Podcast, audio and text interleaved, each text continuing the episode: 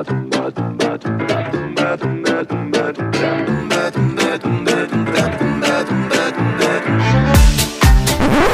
well, everybody's heard about the bird.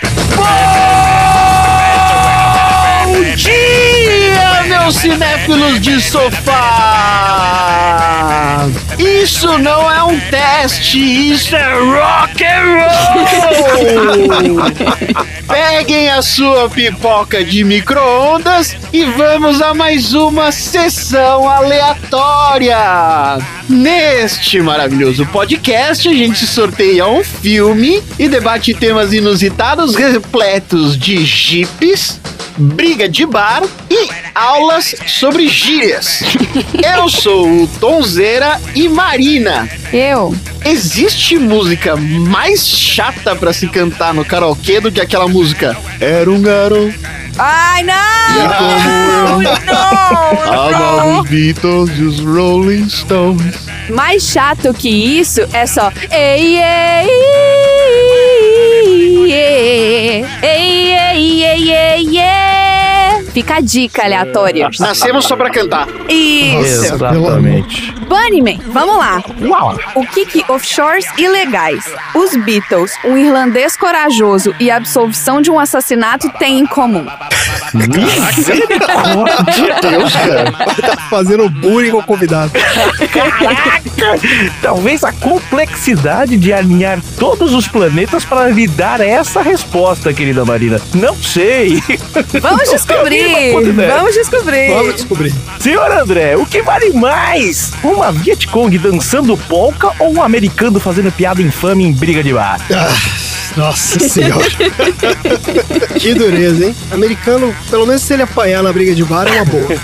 Tá valendo. Ô, Tom, qual foi o programa de rádio que marcou a sua vida? Sobrinhos do Ataíde Maravilha, De Alberto. cara, de cara, de cara Sobrinhos do Ataíde Então vamos jogar na palma e na pipoca Porra! Bird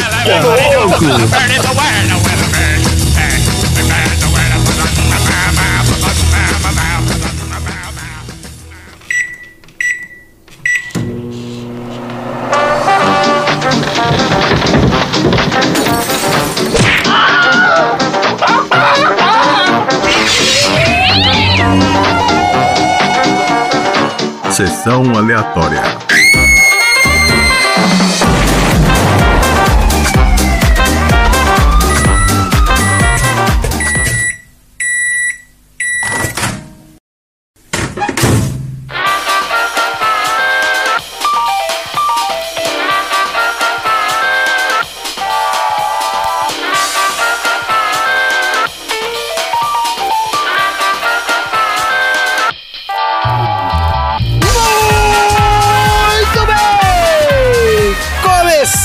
Mais um episódio do Sessão Aleatória, o podcast mais radiofônico da Baixa Podosfera. Nossa senhora!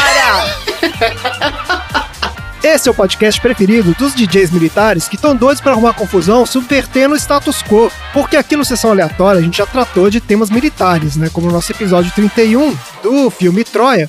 onde a gente fala sobre as táticas militares mais mentirosas do cinema. E temos a música como um tema recorrente aqui também, como no episódio 28 do Mad Max Estrada da Fúria, onde a gente fala sobre um dos álbuns mais importantes da história do metal, que é o Roots, do Sepultura. Tá tudo aí nos episódios anteriores do Sessão Aleatória. E mais uma vez aqui no Sessão Aleatória nós temos um convidado especial. Ele é um dos hosts do Auto Radio Podcast, que é uma carteirada de autoridade em tudo que tange a música, automobilismo e qualquer combinação entre os dois. Eu estou falando do Ricardo Bunnyman. Seja muito bem-vindo ao Sessão Aleatória. Ah, agora eu vou dar meu grito também. Oi,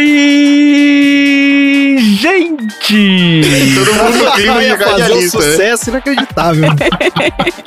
Galera, um prazer em Nina Hagen estar aqui com vocês e Nina Hagen estar aqui participando com vocês pela primeira vez na história desta rádio. Falar de um filme de uma inspiração tão grande pra mim, ter um carinho muito grande por esse filme, porque me inspirou a fazer muita coisa ruim, porque eu tentei fazer coisas boas, mas é aquele negócio, o pato ele nada, o pato ele voa, mas não faz nada bem.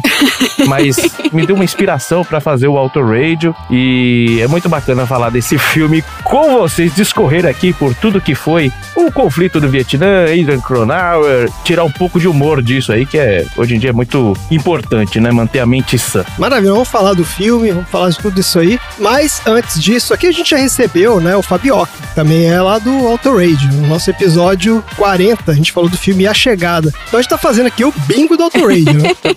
Valese! Aí, ó. Prepara! Tem o próximo aí na, na mira. Ô, Bunny, o Fabioca falou um pouco pra gente sobre o que é, né? Onde vive, do que se alimenta o Auto Radio. Mas a gente sempre tem, né? Ouvintes novos. Talvez não tenham tido esse prazer inenarrável de escutar o seu podcast ou aquele episódio. Eu queria que você falasse um pouco pra gente sobre o Auto Radio. É, O Auto Radio nasceu de uma iniciativa aí do Cello, que também influenciou uh, muita gente na podosfera, na baixa Que podosfera. começou, né, essa rede de baixa padosfera. Começou esse movimento. Pois é, isso foi, a gente tá falando aí de uns 10 anos atrás, a gente tentou fazer, eu, Fabioca, o Cello, um podcast, fizemos algumas, alguns pilotos e esse projeto ficou engavetado até que o irmão do Cello, Cássio, falou, cara, eu queria falar sobre música e automobilismo. Eu falei, "É, música e Fórmula 1. Eu falei, você tá louco, não tem nada a ver. Dois anos depois, criamos o Auto Radio, onde a gente fala de automobilismo e música. E hoje em dia a gente tá falando mais de música do que automobilismo, mas essa balança tende a se equilibrar novamente, né? A gente fala sobre história do automobilismo, Fórmula 1, Fórmula Indy e álbuns ou covers ou músicas, tudo dependendo da atração. A gente tem umas 47 atrações e por mais umas duas ou três só que vai por mês no feed da galera aí. E basicamente é isso o Auto Radio. Um bando de louco, cabeça de gasolina que gosta de música nem sempre de gosto, normalmente de gosto duvidoso, né? Mas a gente vai aceitando, né? Maravilha. Olha que explicação excelente. Aliás, recentemente vocês mandaram lá um, um episódio do Under the Covers sobre o Hit the Road Jack e a nossa trilha de abertura é um cover do Hit the Road. Muita gente não percebeu que é um cover obscuro, Eu demorei muito tempo a perceber. mas tá aí, ó. Estamos sintonizados no Auto Radio aqui. Estamos aí entrelaçados nas ondas do rádio. E sempre que a gente recebe um convidado aqui, a gente faz uma atividade, Bunny, a gente faz uma dinâmica de grupo, que é pra gente se conhecer melhor. Sabe aquela dinâmica de grupo que você faz na entrevista de estágio? Aí o cara fala que você tem que fingir que você é o CEO da empresa, e os caras te dão lá 20 minutos pra você montar a estratégia dos próximos 30 anos da empresa? Espetáculo. Você vai querer que eu monte uma guerra aqui com um monte de carinha pulando? Eu não sei. V- vamos tentar, chefe. Mais ou menos isso, mais ou menos. A nossa dinâmica idiota sem sentido de hoje é a seguinte: como host do Auto Radio, né, você manja de música e você tem o espírito de radialista. Você tem, né, toda a nossa dinâmica vai puxar um pouco de tudo isso aqui, vai puxar um pouco do filme também, mas você tem essa pegada radialista. Você tem lá os seus bordões, você tem seu jeito de, de apresentar suas músicas, você tem lá o flashbackson, você tem essa maluquice toda. Então, assim como o personagem principal do filme que a gente vai conversar daqui a pouco, né? Eu sei que a gente ainda não falou que filme que é, mas confia em mim, que tem a ver com o filme. Além dos seus conhecimentos musicais e automotivos, a gente ainda tem uma outra coisa em comum, que é a nossa admiração pelo Batman, que é esse herói tão incompreendido, né, Bunny? Ah, pronto. Não tem nada a ver com o Batman isso aqui. Como que. Ô, Tom! Ô, Tom! Ah, vai chegar ô, lá. Tom. Por isso que eu, dei essa- eu fiz essa introdução, justamente pra falar que tá no contexto. Fique tranquilo, tá no contexto. brota. É, do nada. Do nada. Uns ganchos Pô, assim. mas tem sim, tem sim. Eu estou aqui forçado eh, a concordar com o nosso querido André. Um, um- eu diria que forçadamente a favor dele. Sim, tem tudo a ver com o Batman, sim. Tudo tem a ver com Batman, gente. É só você fazer aquela, né? A vida, o chiclete block tem a ver com o Batman, cara. Tudo tem o Batman. Ô, Bunny, qual que é a sua história do Batman favorita de todos os tempos? Sem pensar. Putz, Cavaleiro das Trevas, sem pensar. Boa, Bunny, é isso aí. É isso que eu queria que você respondesse. Então, Um conluio fudido. É, eu só queria que você respondesse isso porque eu não preparei mais nada, entendeu? Essa é a resposta certa.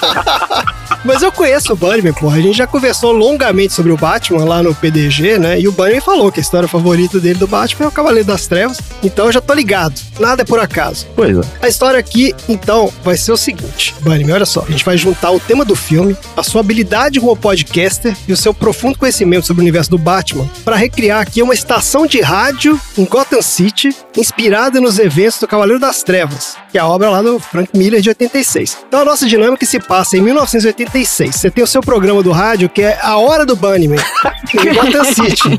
E você toca o que você quiser, né, desde que tenha sido lançado antes de 86. E você fala o que você quiser também. E você acabou de receber um boletim com três notícias que você tem que ler no ar. Mas você tem que ler no ar com a sua personalidade, não é só ler a notícia, tem que dar né, sua opinião, tem que fazer todo o esquema do radialista lá. Você é o radialista mais famoso de Gotham, entendeu? Esse é o negócio. Então é o seguinte, eu vou te passar aqui por WhatsApp as três notícias que você vai ler Nossa. no seu boletim de notícias Nossa de Senhora. Gotham City.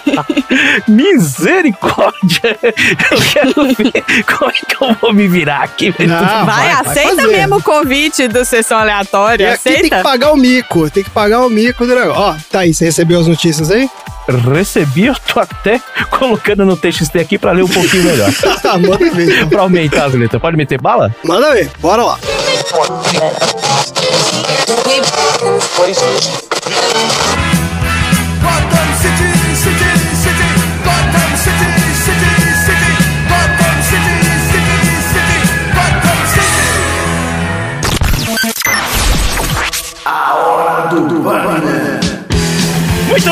Gotamita do meu Brasil. Você está na Gotham City Radio, trafegando em 879 MHz e sendo publicada a 387 GHz. E nós entramos aqui com Metrópole do Legião Urbana para nos dar as próximas notícias dessa noite. Lembrando a você que o último som que você ouviu foi uma música exclusiva, lançamento do ano com, capita, com nó, capital inicial cacete, o camisa de Vênus, Gotham City, feita em nome da nossa querida cidade. Agora sim, você que está aí do outro lado no pé do ouvido, ou você está sentindo aquele calor inexorável, pois é, a onda de calor em Gotham City desencadeia atos de violência na cidade. As temperaturas chegam a 44,5 e vão continuar subindo, ou seja, se o ponteiro tá subindo, o pipoco tá rolando. e uma vida nova se inicia hoje para o nosso querido Harvey Dent, que nos últimos três anos vem sendo tratado pelo Dr. Bartholomew Wolfer no Asilo Arthur. Seu rosto, como todos sabem, foi desfigurado pelo Prêmio Nobel de Cirurgia Plástica, o Dr. Herbert Winning, e junto com os médicos declaram que Harvey Dent está curado e pronto para voltar à sociedade. Já o nobre comissário Gordon classificou a, como precipitada a decisão dos médicos. Eu diria pra vocês aqui, dando o meu pitaco, que sempre uma notícia tem duas faces. Eu espero que seja a face mais bonitinha do nosso querido Harvey Dent. E o boletim, gente, a última notícia que nós vamos ler aqui agora uma misteriosa criatura com aspecto de morcego foi avistada na zona sul de Gotham. Dizem que ela atacou e feriu gravemente três perigosos assaltantes que assolavam a região. O comissário James Gordon negou-se a comentar se esse poderia ser ou não um retorno do Cavaleiro das Trevas, vulgo Batman. Eu gostaria que o Batman viesse sim, viesse no carnaval vestido de Carmen Miranda para ale- alegrar as nossas noites. Muito bem, senhores, continue aí, vamos subir o som com Metrópole do Legião Urbana e a gente volta logo menos. Ai,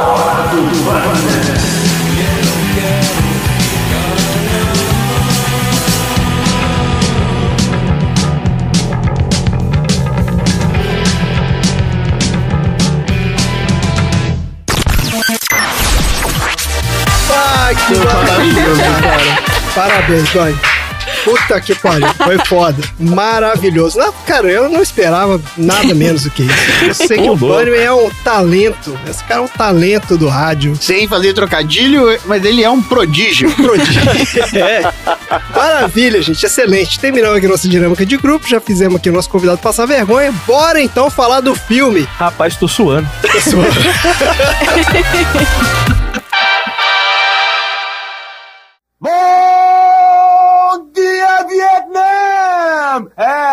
isso não é um teste, isso é rock and roll! Tá na hora de curtir do Delta T ZNM. Será que sou eu ou é um filme do Elvis Presley? Viva Danang! Viva Danang! Danang, Danang! Pega a namorada pra passear no mangue!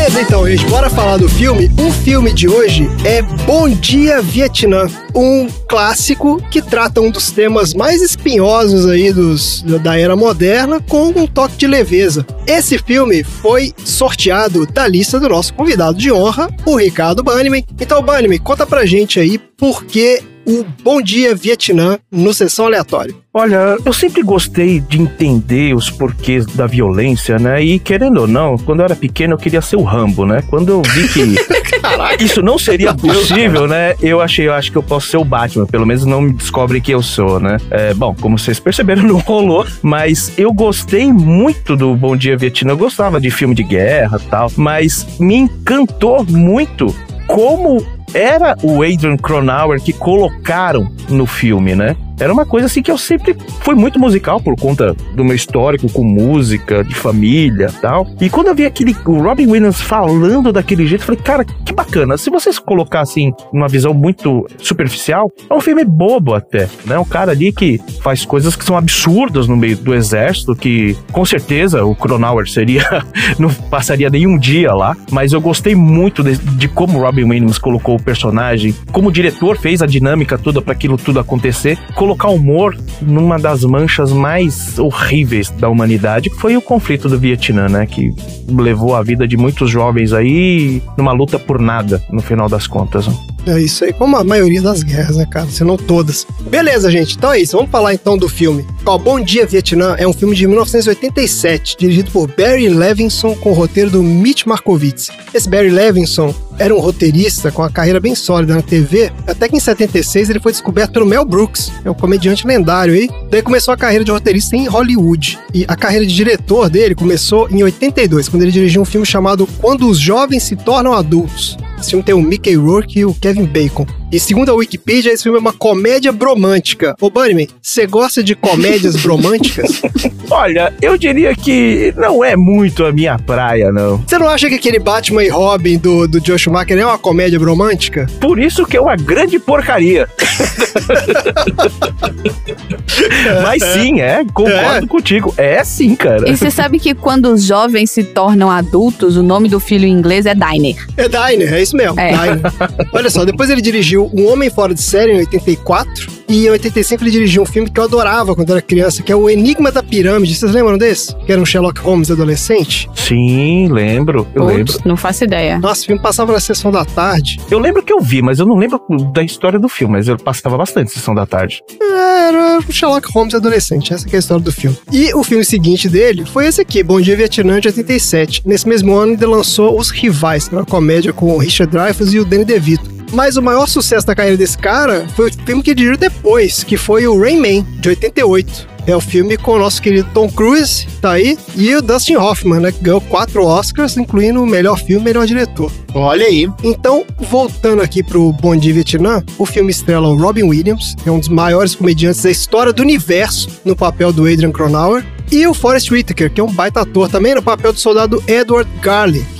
Então a gente vai passar rapidinho aqui pela carreira desses caras. O Robin Williams, que dispensa apresentações, né? Maiores comediantes de todos os tempos, teve inúmeros papéis memoráveis no cinema. Ele era comediante stand-up nos anos 70. Em 78, ele estrelou uma série de TV que chamava Mork e Mindy. E daí ele chamou a atenção de Hollywood. O primeiro papel dele foi o Popeye, de 1980. Nossa, é verdade. É, então, Caraca. eu não sabia que tinha sido o primeiro filme dele. Também não. Pra mim, o Popeye era mais novo, mais recente, vamos dizer assim, né? E a partir daí a carreira dele então começou né, a focar no cinema. Ele fez vários filmes nos anos 80, mas todos eram filmes pequenos, assim, até que ele estrelou esse aqui, O Bom Dia Vietnã. Daí a carreira do cara decolou. E aí o cara foi o rei dos anos 90. Eu só vou lembrar aqui de alguns filmes marcantes dele, só pra gente, cara, passado por alto. Olha só, Sociedade dos Poetas Mortos, de 89, Tempo de Despertar, 1990, Pescador de Ilusões, 91, Hulk, A Volta do Capitão Gancho, também de 91. Depois ele fez um dos papéis mais marcantes dele, que foi a voz do gênio do Aladdin, 92. Vocês até falaram Sim. um pouco disso, Já né? falamos aqui. sobre isso, sim. É, eu ouvi recentemente esse episódio. Muito bom, parabéns aqui ao vivo pra vocês. Olha aí, Bunny, mais um Yay! Play pra gente. Valeu.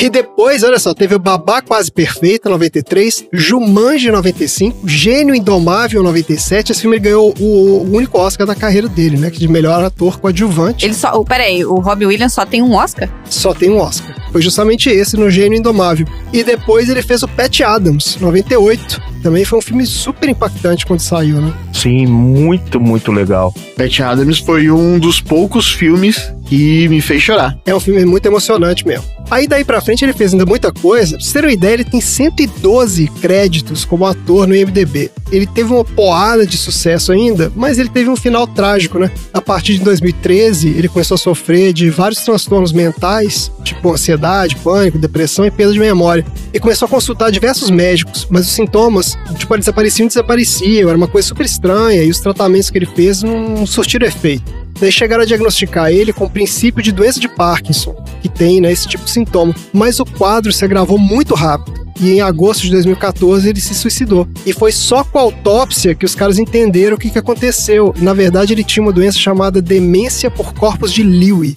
que tem esses sintomas bem parecidos com Parkinson, mas é muito mais agressivo. Então, muito provavelmente, mesmo que tivesse sido diagnosticado, não é uma doença que tem um tratamento eficaz. Então, não se sabe muito bem se faria muita diferença, sabe? Tem um artigo que a esposa dele publicou numa revista de neurologia, contando essa história da doença dele, que é de cortar o coração, cara. Eu li esse artigo, assim, é muito impressionante, porque conta, né, o progresso da história e tudo mais. Mas, bom, a gente fica com o legado do cara, né? Que é o trabalho de um gênio, pô. Você vê esse cara na tela, troço impressionante. E a gente vai falar mais disso aí pra frente. E eu vou falar rapidinho aqui agora sobre o Forrest Whitaker, que também é um dos grandes atores de Hollywood, super premiado e com papéis marcantes também. Ele também tem uma carreira de muito sucesso, a gente já comentou aqui que o primeiro filme dele foi o Picardias Estudantis, de 82, que era aquele filme do Cameron Crowe. Ele também tava nesse filme? Ele tava, você lembra que eu falei que esse filme tinha uma porrada de ator que tava começando e tal? Ele tava lá também. E a gente fala sobre isso no episódio do Jerry Maguire. Isso. E ele tem uma carreira super extensa, ó, tem mais de 100 filmes também. Tem um muito legal que é o Bird, de 88, que ele faz o papel do Charlie Parker, né, que é um gênio do jazz e tal, uma puta atuação dele. Mas o grande filme dele foi O Último Rei da Escócia, que é um filme que ele ganhou o Oscar de melhor ator, em 2006. Ele faz o papel do Idi Amin, né, que foi um ditador lá de Uganda, que é considerado um dos tiranos genocidas, filhas da puta mais brutais da história da humanidade. Pera, pera, pera. O filho da puta mais brutal da história da humanidade chama Idi Amin. É o ditador lá de Uganda. Pessoas de Belo Horizonte que eram jovens, crianças, Ah, na sua infância. Puta, tem isso. Marina, que memória. O zoológico de Belo Horizonte tinha um gorila. Ele era muito bonito, o gorila. Muito foda também, porque, tipo, não era qualquer lugar que tinha gorila. E era o Idi Amin. Então, eu tenho Idi Amin, esse nome pra mim, remete a idas ao zoológico na infância. E agora que você falou, como é que me botaram o nome de um genocida, né? Mas botar o gorila chama Hitler. Que Não, é. maluca, né? E não era tipo Idi, era Idi Amin. Não tinha como ser uma coincidência, gente. Era Idi Amin, é isso mesmo. Agora, ele pode ter vindo de sei lá onde que esse cara era também, né? Então pode Pô, ser mas que o mesmo gorila... assim, né? Vai tra- trazer um gorila da Alemanha e vai botar o nome de Hitler? É, É. cara. Caralho, É mano. complicado, né? Inclusive, Idi Amin é uma das músicas do Raul Seixas. Idi Amin, dada, Idi Amin, não é essa? Dada,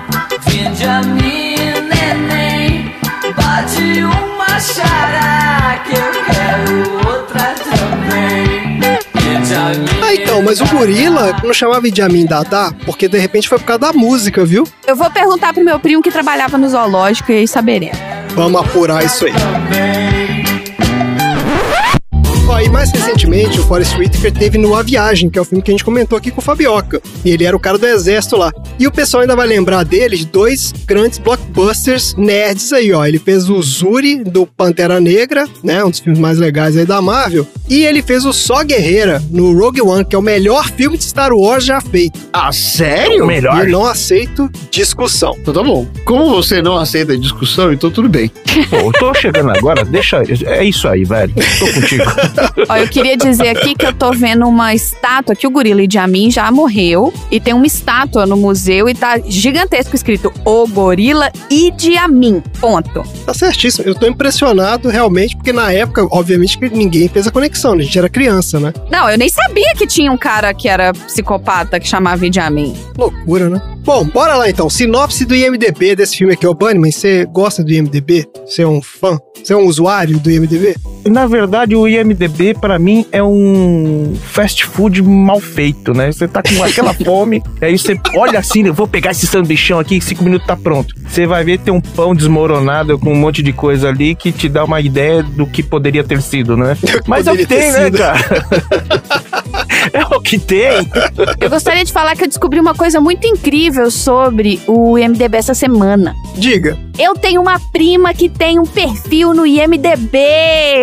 Olha aí. Ela mexe com captação e edição de som. Marcela Santos. Então, se você precisa de captação de som, Olha, Marcela. ela já fez quatro documentários e filmes, etc. E ela tem um perfil no IMDB oficial. Ela deve captar o som bem mesmo, porque eu lembro que eu levei pra ela um equipamento aqui uma vez que ela pediu. É, a gente já levou vários contrabandos de equipamento já. Contrabando não, foi tudo legalmente levado. Foi, foi que foi pego na, na alfândega e eu tive que Inclusive, pagar a exatamente, Teve que multa. pagar.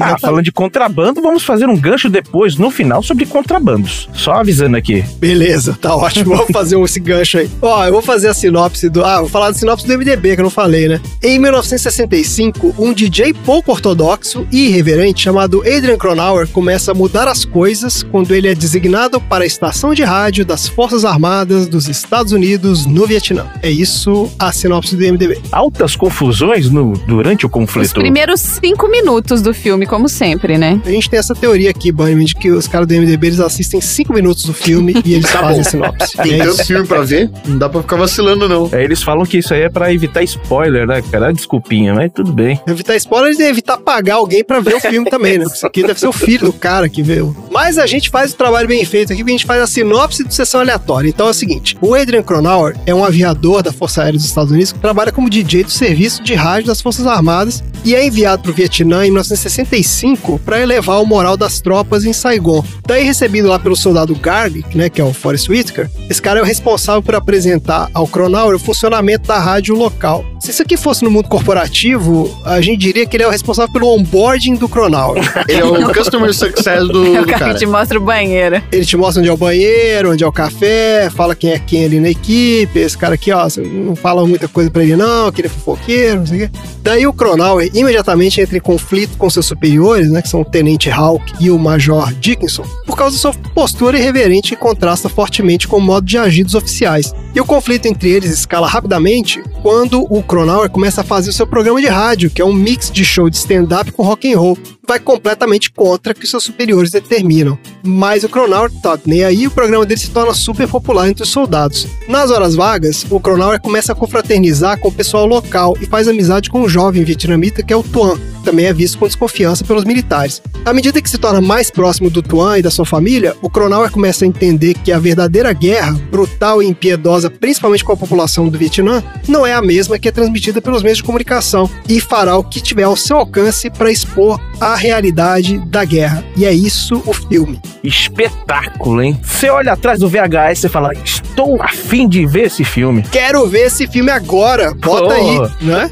O objetivo da sinopse é esse, porra. Tem que querer ver o filme. E aí, Bunnyman, então revendo esse filme, a minha pergunta pra você é o seguinte: teve o mesmo impacto pra você de quando você assistiu quando era mais novo? Eu não sei se é um filme que você já viu várias vezes, mas como é que foi a experiência de revê-lo? Vi várias vezes, inclusive remetendo até aquela questão que a gente falou no, em um outro podcast muito bacana. Não sei se vocês conhecem o podcast Garage, a gente falou de coleções. Olha aí. Eu tenho aqui o, o DVD dele e eu já vi algumas vezes. E ontem eu revi, falei, não, preciso deixar a coisa fresquinha. Não, o impacto é menor, porque pra mim era muita surpresa. Foi muita surpresa, assim. Eu era pequeno, né? Então, anos 80, pra mim o impacto foi muito maior. Eu acho que ele é um filme até que envelheceu bem. Não sei se vocês concordam comigo, mas a alegria em rever continua a mesma, porque é um filme que, assim, eu adoro. Eu adoro. Esse negócio de envelhecer é complicado mesmo. Eu acho que tem algumas. Não vou dizer temática. A temática dele eu acho que é super atual e é super interessante, que é a coisa da temática anti-guerra, né? Mas eu acho que algumas coisas envelheceram mal, sim. Eu acho que tem algum, algumas piadas, principalmente, assim, que eu sei lá, cara. Eu achei meio, assim, meio misógino, deu umas coisinhas meio racistas ali e tal.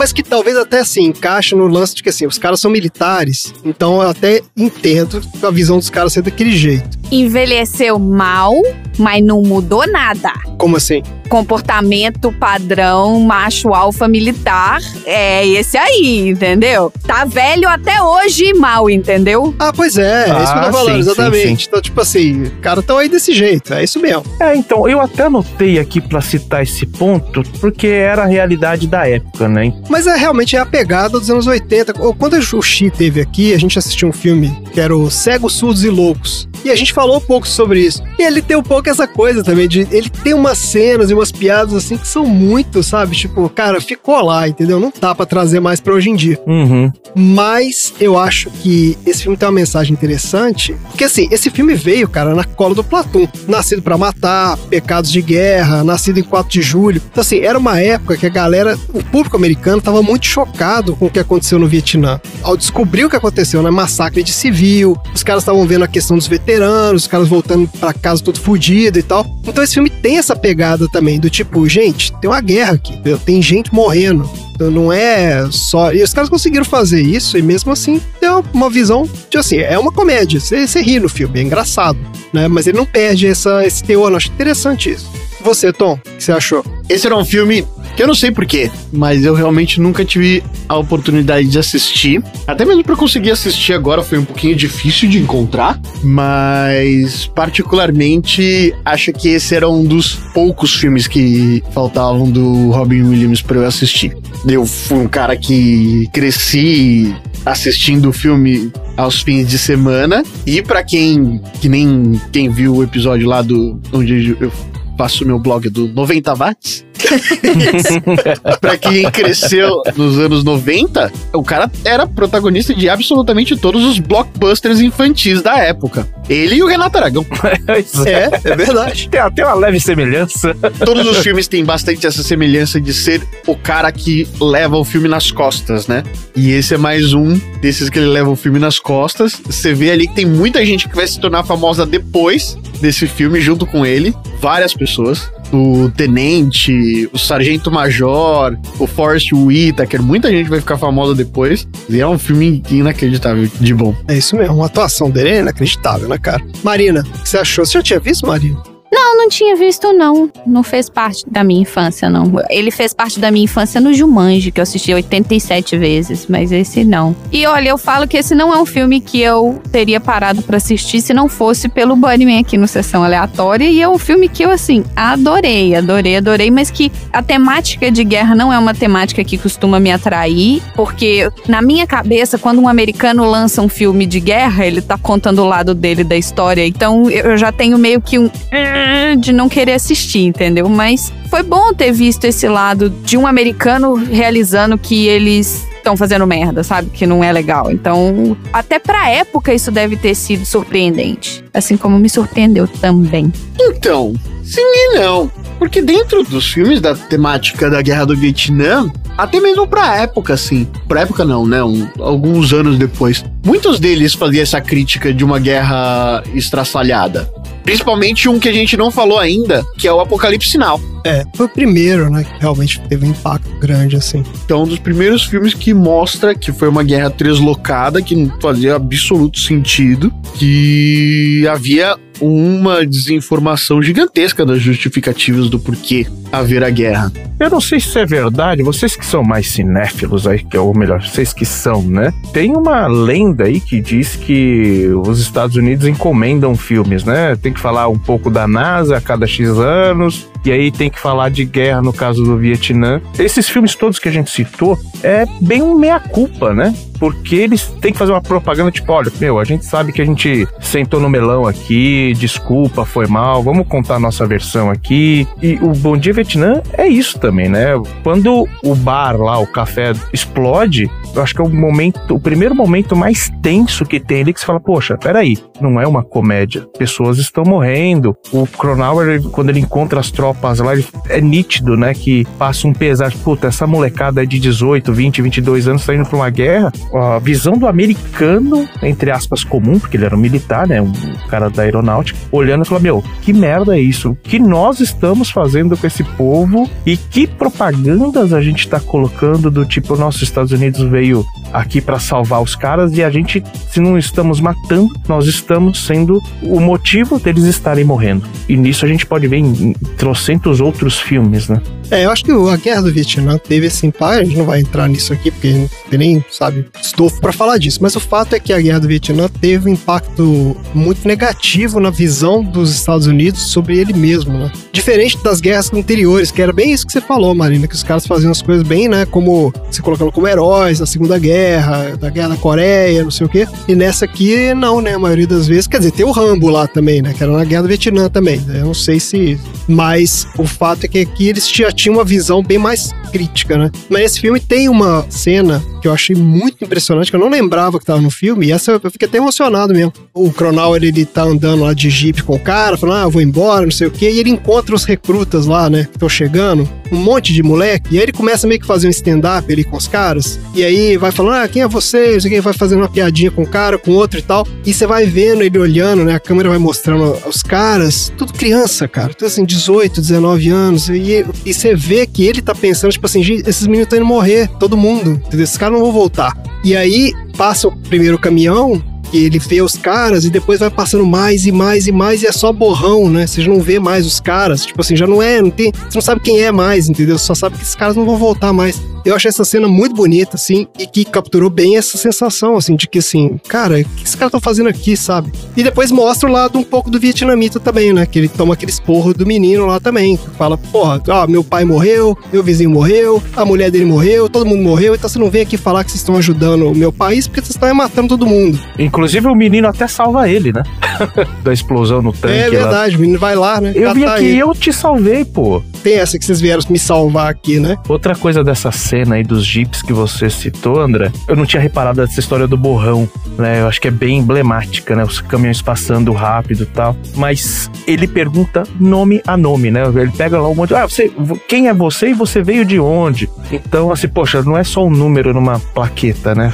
São pessoas, né? Os caras têm história. O cara veio, sei lá, do Brooklyn, veio da Califórnia, veio de não sei E de ele onde. ainda faz a piada do saiu da escola e veio pra cá, entendeu? É, É. exato. Ele, ele mostra que é isso mesmo. Esses meninos, sabe? É foda. Tem que tocar aquela música lá do. Como é que é? Do, era um garoto que, como eu. Né? E aí tem alguns momentos que eles mostram notícias reais, né? Que ficam passando naquela máquina datilografada, naquela impressora datilografada. E uma coisa que constantemente mostra ao longo do filme é de que o governo vai pedindo cada vez e recrutando cada vez, cada vez, cada vez mais soldados pra levar pro Vietnã. Ah, é. Quando ele chega lá, acho que eram 500 mil, depois 650 mil, depois é, um milhão. O negócio vai só subindo, né? Vai socando gente e a propaganda de guerra é isso, né? Não vamos falar a verdade, vamos fazer aqui o que uma propaganda. Estamos vencendo a guerra, né? Bom dia, Vietnã. O que será que ele quer dizer com esse negócio? Não sei, tenente. Eu acho que ele quer dizer bom dia, Vietnã. Eu vou te fazer companhia, a gente volta às quatro ainda. E quem deu permissão para programar música moderna?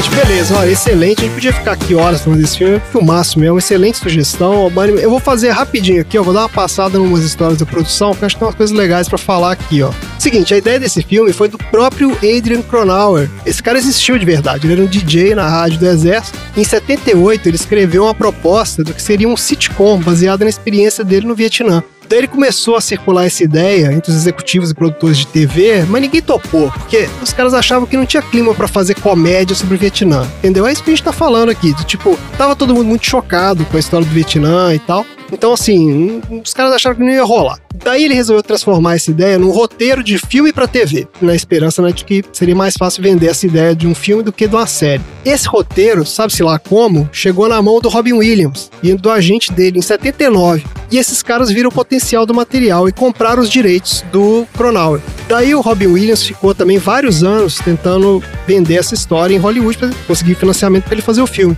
Até que eles resolveram recomeçar o projeto do zero, não estavam conseguindo vender. Ele falou: Ah, cara, quer saber? Eu vou chamar um outro cara aqui em 84 eles contrataram esse roteirista, o Mitch Markovitz, pra refazer o roteiro. E esse cara era um veterano de sitcom. Ele era o principal roteirista daquela série Mesh. Nossa senhora. Do tempo do Chia, essa daí.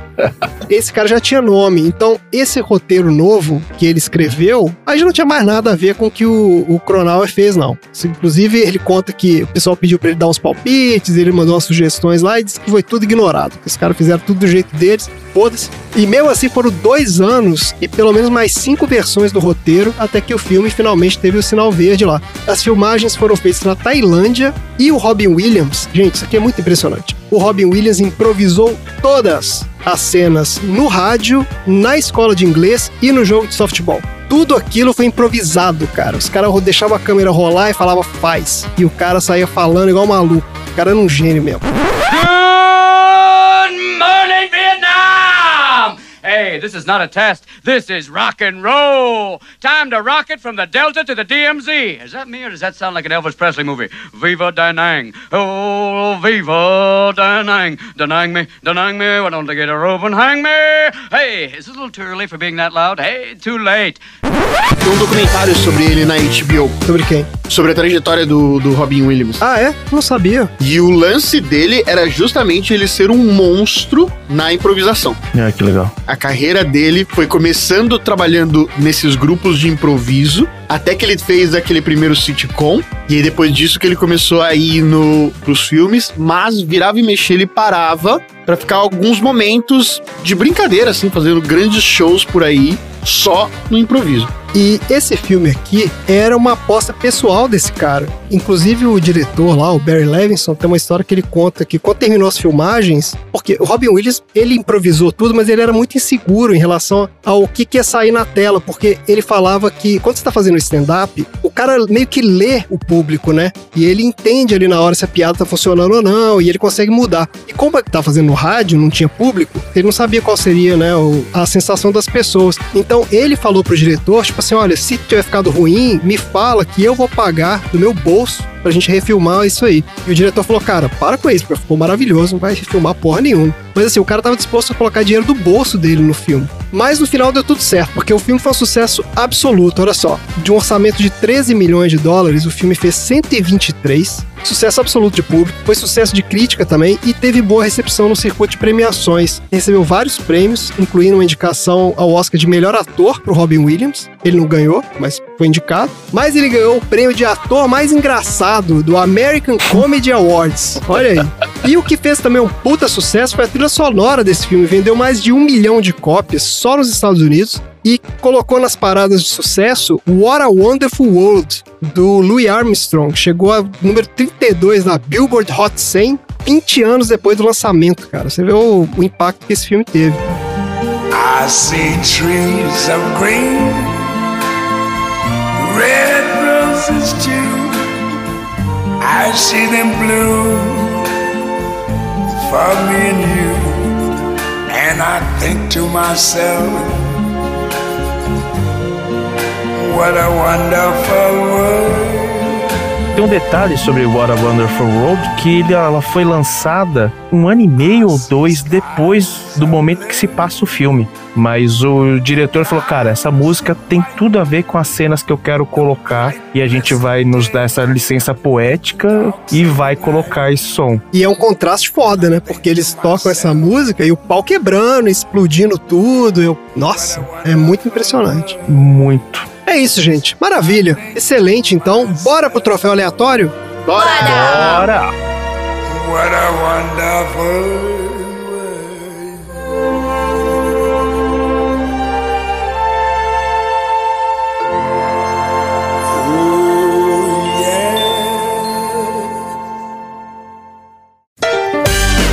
Troféu aleatório.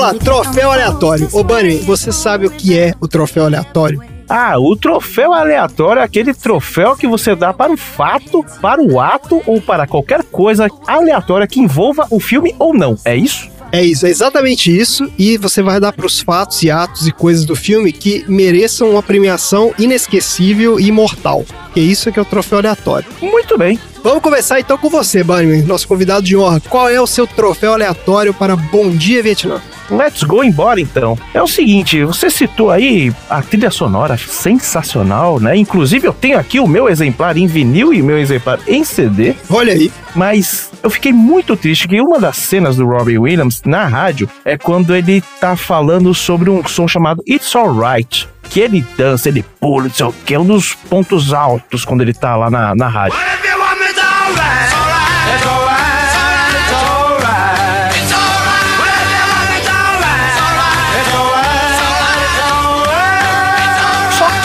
Essa música não aparece na trilha sonora, nem no Spotify hoje. É um grande, grande, grande absurdo, né? Uma trilha sonora que conta com James Brown, com I Feel Good também, que, meu, Foda demais. foi pro topo da parada de novo, né? Eu queria dar o meu troféu aleatório negativo pra AM, que nos privou dessa música que é sensacional. It's Alright, inclusive eu fiz recentemente aí um Under the Covers lá no Auto Radio sobre It's Alright. Olha aí. Puta, não deixa nada a dever. I Feel Good. Ah, um pouquinho deixa assim, né? Vamos falar a verdade. I Feel Good do James Brown, cara. Então, outra música é que In the Midnight Hour, que toca no bar, bem de fundo, lá no bar do Jimmy Wah, que também não está na caralha da trilha sonora. E o Bolachão tem 30 minutos. Porra, esse cara deu. Dava pra enxertar as duas músicas ali, ficaria, ó, show de bola. Então, meu troféu aleatório vai pro pessoal da prensagem do vinil de 1987. O pessoal da prensagem tá de sacanagem te falar, viu?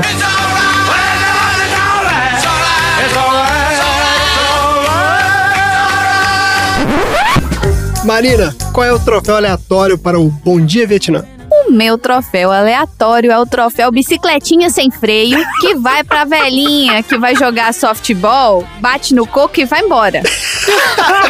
É. Ela vai embora, sai lá na pedalada na bicicletinha e vai. E foi. E tchau. É o troféu Forrest Gump, né? Forrest E, Gump. gente, olha que coisa maravilhosa. Nada daquilo tá no roteiro. Eles falaram pra galera assim, cara, vai ensinando os caras a jogar aí, entendeu? E vai, vai filmando o que tá acontecendo. Então, quer dizer, aquela velhinha saiu correndo mesmo, igual a maluca ali da filmagem. Que é a única explicação que A tem. gente falou aí do, do Forrest Gump, né? Que ela segue deu uma louca. Vocês lembram aquele desenho do Charlie Brown lá? Que ele fala, eu sou o campeão, não sei o quê, tá correndo no estádio, sai fora do, do estádio e não para. Aham, é a mesma é. coisa. É isso mesmo. que maravilhoso. Ai, ai. E você, Tom, qual é o troféu aleatório? Falando sobre bicicletinha, o troféu Amizade Abusiva vai justamente pro Forrest Whitaker, que pega uma bicicleta sem roda Cara, eu não entendi aquilo. Sem pneu. Tem pneu, é né? verdade, sem pra pneu. seguir o cara. E eu não sei, eu não sei cai só uma vez. Passando no meio do trânsito, cheio de carro. Por que, que ele pegou aquela bicicleta sem pneu? Eu eu não lembro disso. Porque os caras estavam consertando a bicicleta no meio da rua. Ah. Aí ele falou, ó, vamos pegar isso aqui mesmo. Aí ele vai lá e pega aquela que tá lá, que é uma bicicleta que tá sem pneu. Duas coisas que não fazem sentido, né? O cara sai atrás de outro marmanjo barbado e o marmanjo barbado sai atrás de uma mina totalmente aleatória. Aquilo ali foi muito forçado no filme, né? Totalmente, cara. eu tô falando, é, essa foi uma das coisas desse filme que são fodas, porque não faz o menor sentido, né, cara? Ah, e ó, o meu troféu é o troféu 80 watts, em homenagem ao Chi. Troféu 80 watts de cena obrigatória de filme dos anos 80, que vai pra inevitável cena da briga de bar, né, que a gente já comentou aqui, Lógico. que está em todos os filmes dos anos 80. Tem que ter a cena da briga do bar, senão, né, não é filme dos anos 80. Garrafada quebrando. Isso, cadeira voando. A cena que todo sonoplasta gosta porque o som tá tudo pronto já. Só copia e cola, copia e cola. Tá tudo certo. Ah, excelente, gente. Então tá aí encerrado o nosso troféu aleatório. Marina, nós temos recados hoje? Nós temos recado sim. Bunnyman, você acaba de ser consagrado. Peraí, deixa eu abrir minha planilha que eu não sei de cor as coisas, não. Peraí. Você acaba de ser consagrado com o nosso título de aleatório número 13. Hum, que bom que não é outro número, hein? Sensacional, gostei, adorei. 13 é o número do meu kart a partir de hoje. Vou mudar de 7 para 13. Olha aí! Muito obrigado. É o número da sorte. Eu gosto do 13. E se você, ouvinte, quer se tornar um aleatório, coloca o seu filme no nosso baldinho de pipoca. Você entra no post do episódio e manda o seu filme. Pode ser um filme que te inspirou, assim como o Bunnyman. Pode ser um filme que você adora, assim como foi a Ana Paula. Pode ser um filme que você acha que foi muito surpreendente, assim como foi o da Gabi. E você pode ser sorteado. A gente vai fazer um filme do seu episódio se você for sorteado. E você. Não, a gente vai fazer um episódio do seu filme. A gente não vai fazer um filme do. É isso aí, vocês A gente vai entenderam. fazer um filme do seu episódio. Fazer o filme da sua É vida. um projeto, É. hein? Quem sabe, né? Sessão aleatória não é exibido nos maiores cinemas da sua cidade. Olha aí. Seja você também um aleatório, manda o seu filme e é isso o meu recado. Excelente. Maravilhoso recado. Bora então para os assuntos aleatórios.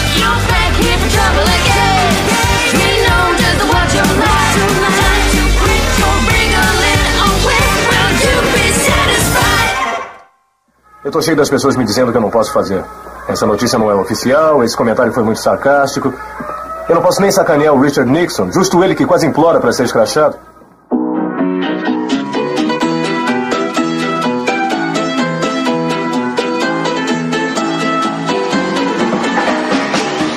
Gente, vamos então para os assuntos aleatórios. Os assuntos aleatórios, o Bunnyman, eles são o prato principal do podcast. Tudo isso que a gente fez até agora não passa de uma mera, um mero aperitivo. O prato principal desse filme aqui é o Fá. que Na verdade escreve fo, mas fala fá, que é uma sopinha de macarrão com arroz, ervas e carne, que é uma das comidas mais populares do Vietnã. A culinária vietnamita é super rica, viu? É. Olha, lembrei que não jantei. Olha aí, olha o erro, come- cometendo erro. Vamos lá então, para os assuntos aleatórios. Tom, qual é o assunto aleatório da semana? No meu tema aleatório da semana, nós vamos trazer de volta um bloquinho muito querido por mim, que é o Solta a Vinheta aí. Xadrezinho verbal.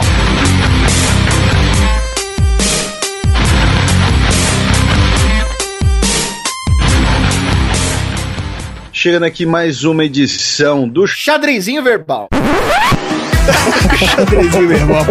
Faz tempo que a gente não tem. Porque hoje eu vou falar sobre um país com uma situação bastante conflituosa, muitíssimo adensado populacionalmente, que tem sido palco de diversos conflitos durante o século XX. Estou falando exatamente do Vietnã.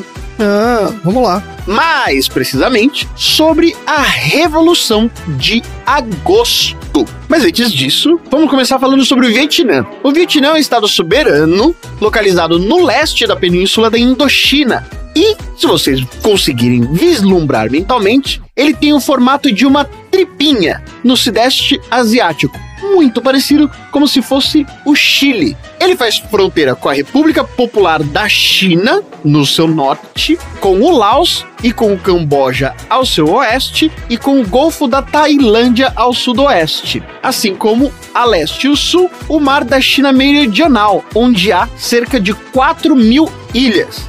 Sendo que muitas dessas ainda estão em disputa entre outros países como a própria República da China, como o território de Taiwan, assim como também a Malásia e as Filipinas, também citado no filme. Com uma população de 90 milhões de habitantes, metade da população brasileira, é o 14º país mais populoso do mundo e tem como Hanoi a sua capital desde a sua reunificação em 1976.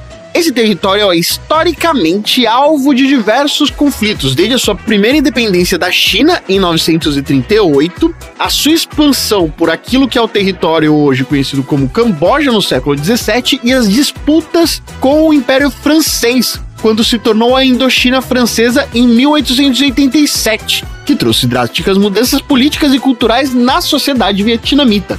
Os franceses mantiveram controle do território até o final da Segunda Guerra Mundial, quando foram invadidos pelo Império Japonês durante o período de 41 a 45, data de um período conhecido como o período da Grande Fome Vietnamita, que causou cerca de 2 milhões de civis mortos neste período. Essa parte da dominação francesa eles comentam no filme também, né? Eles falam várias vezes sobre, ah, os franceses estiveram aqui, agora vocês estão aqui também, tudo a mesma coisa. Inclusive o Tenente Hawk lá, quando ele tenta ser engraçado, ele tem o, o amigo French. Ah, é mesmo. Exato. Nossa, que falta de sem noção total, né? Pois é.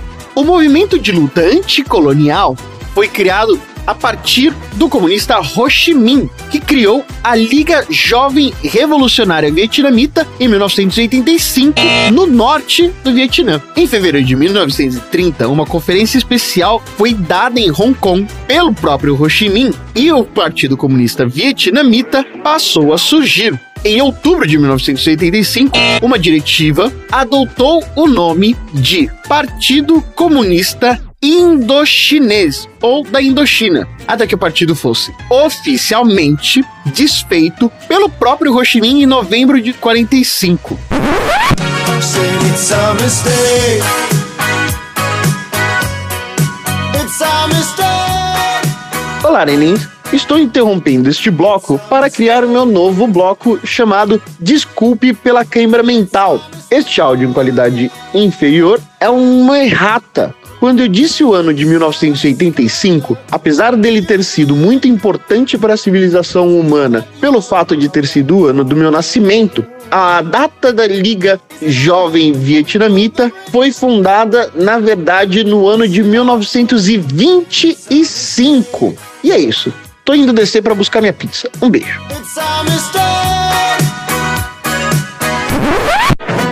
Ou menos em torno do dia 9 de março de 45, as forças japonesas atacaram o Império Francês em cada um dos seus centros e removeu a França do controle administrativo do território da Indochina. Em menos de 24 horas, a maior parte das forças armadas francesas foram colocadas para fora de combate. E todo o sistema colonial francês que existia já há 87 anos entrou em decadência, onde praticamente todos os civis franceses e militares foram colocados como prisioneiros pelo exército japonês. De março até agosto de 1945, o Vietnã passou por uma fase chamada de falsa independência quando os japoneses foram rendidos no dia 15 de agosto de 1945 pela própria jovem Liga Revolucionária Vietnamita, que imediatamente lançou uma insurreição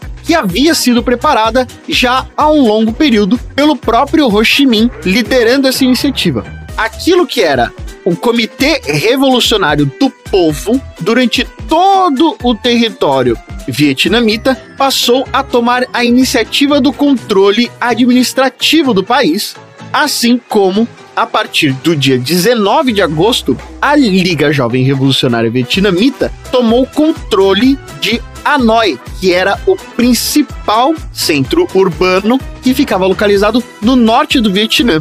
A partir daí, o governo de Tran Tron Kim acabou abandonando o poder, dando espaço para um novo governo provisório vietnamita liderado por Ho Chi Minh. Ho Chi Minh declarou independência ao novo Estado Democrático da República do Vietnã, com a sede em Hanoi em 2 de setembro de 1945. Durante esse período, Ho Chi Minh e o Partido Independente Comunista teve diversos problemas e desafios a serem enfrentados, principalmente quando as forças britânicas invadiram o sudeste da Ásia e chegaram em Saigon no dia 13 de setembro de 1945, trazendo junto consigo um novo destacamento de tropas francesas. A chegada dessa ocupação britânica nesta parte do território vietnamita trouxe consigo uma diminuição da força do Estado de Ho Chi Minh e a partir daí a necessidade de renegociar a sua independência, porque havia uma divisão territorial do próprio Partido Revolucionário Vietnamita. O norte, onde estava Ho Chi Minh, era onde tinha a capital. No entanto, o sul era controlado por um outro grupo de nacionalistas anticolonialistas revolucionários, mas que não necessariamente em acordo com as determinações da Liga Revolucionária. Com essa mudança nas forças entre as duas consolidações de poder, mais a chegada das forças britânicas junto com o destacamento francês, Ho Chi Minh teve que renegociar a independência com a França na expectativa de preservar a independência e também de evitar uma nova guerra. Em março de 1946, esses dois lados chegaram ao acordo. Ainda que o lado vietnamita tivesse conseguido um reconhecimento francês de independência, Ho Chi Minh concordou de que o governo deveria ser identificado apenas como um Estado livre e não necessariamente independente dentro de uma federação indochinesa sob o controle de uma União Francesa. É, você achou um meio termo ali para não, não arrastar o conflito mais ainda. Exatamente. E esse acordo entre franceses e vietnamitas criaram ali algumas negociações sem muitos frutos durante alguns meses. Isso porque o acordo preliminar, que foi colocado adiante, não durou muito. O sul do Vietnã passava por um processo de incerteza com relação ao que seria negociado. E entre junho e setembro de 46, Ho Chi Minh encontrou-se com os principais líderes franceses no Vietnã para discutir não só sobre esse acordo do Free State, como também algumas outras questões administrativas do Vietnã. E quase imediatamente após ter assinado um acordo no dia 6 de março, as relações entre os dois países começaram a se deteriorar, principalmente com relação a quais seriam as diretrizes controladoras do sul do Vietnã. Sendo assim, os dois lados começaram a novamente preparar a encontrar uma saída militar para esse acordo, o que levou novamente, a partir de 19 de dezembro de 1946, aquilo que seria quase um ano após o fim da Revolução de Agosto, o início daquilo que seria conhecido como a Primeira Guerra da Indochina, dando um momento de hiato àquilo que era a Revolução Socialista no Vietnã. E a partir daí, o Vietnã passou a novamente se tornar um celeiro de conflitos internacionais que culminou também no combate contra os Estados Unidos. E a partir daí é história.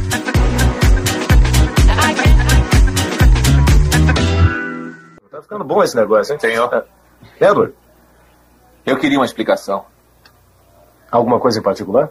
Muita gente se empenhou pelo senhor. Milhares de homens escreveram, ligaram, tentando trazer o senhor de volta. E eu acho, sinceramente, que o senhor deve sentar o traseiro na rádio de novo por eles.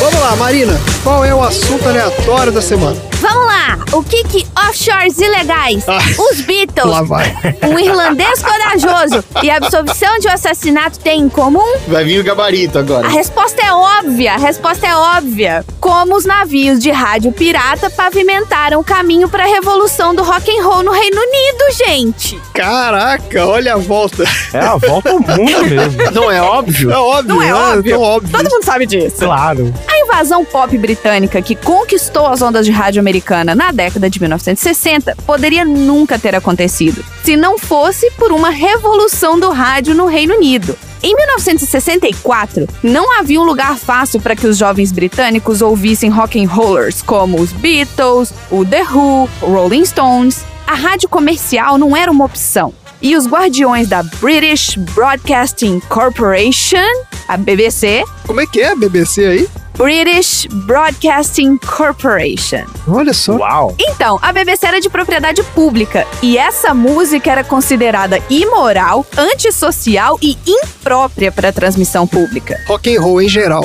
É, exato, rock and roll em 1960. No entanto, apenas três anos depois, no dia 30 de setembro de 1967, a BBC ligou os transmissores da Rádio 1, a primeira estação de música popular dedicada do país. Mas, para que isso acontecesse, vamos falar aqui do irlandês Ronan O'Rahilly. Ele era um pequeno empresário que se envolveu na indústria fonográfica. Olha só, ele percebeu que uma estação usando um transmissor em um navio que estivesse ancorado a 5,5 km da costa estaria em águas internacionais, não estaria mais nas águas territoriais britânicas e, portanto, não estava sujeita às leis de transmissão da Inglaterra.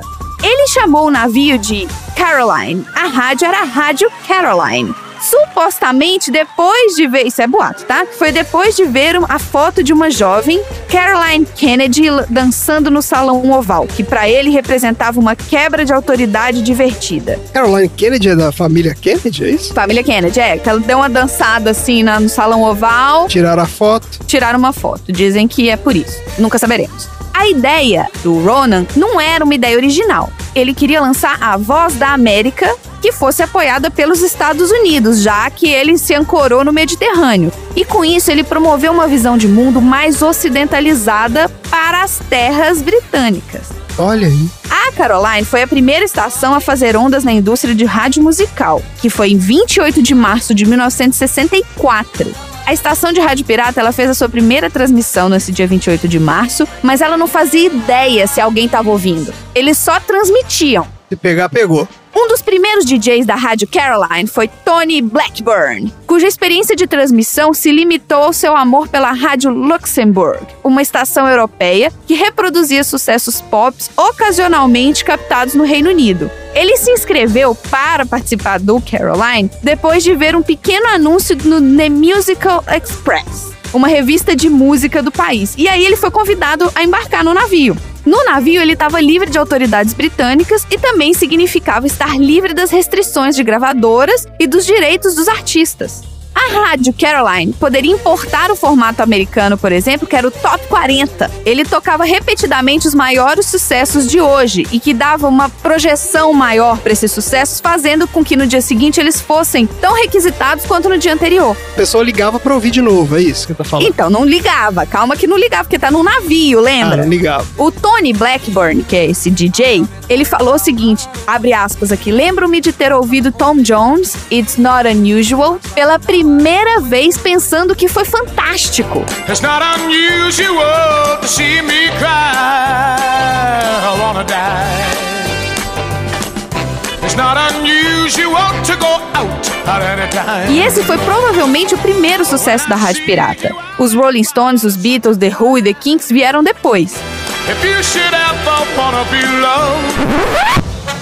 Agora, eles não tinham avaliações. A única maneira dessas emissoras piratas avaliarem uma popularidade da estação seria pela reação direta do fã. Mas os sinais eram bons e foram rápidos. Os ouvintes enviavam malas cheias de correspondência todos os dias para o navio. Alguns pegavam barcos turísticos só para parar na lateral do barco e jogar presentes no convés. Que da hora, viu? Que demais. O Blackburn, que agora era um veterano de 74 anos na rádio britânica, lembra-se de ter dito aos ouvintes que ele distribuiria o vinil obsoleto da rádio Caroline em seu pequeno carro esportivo vermelho quando desembarcasse no dia seguinte, né? Ele falou então que, ó, eu vou estar no dia seguinte desembarcando nesse lugar e eu vou dar um vinil pra quem estiver lá.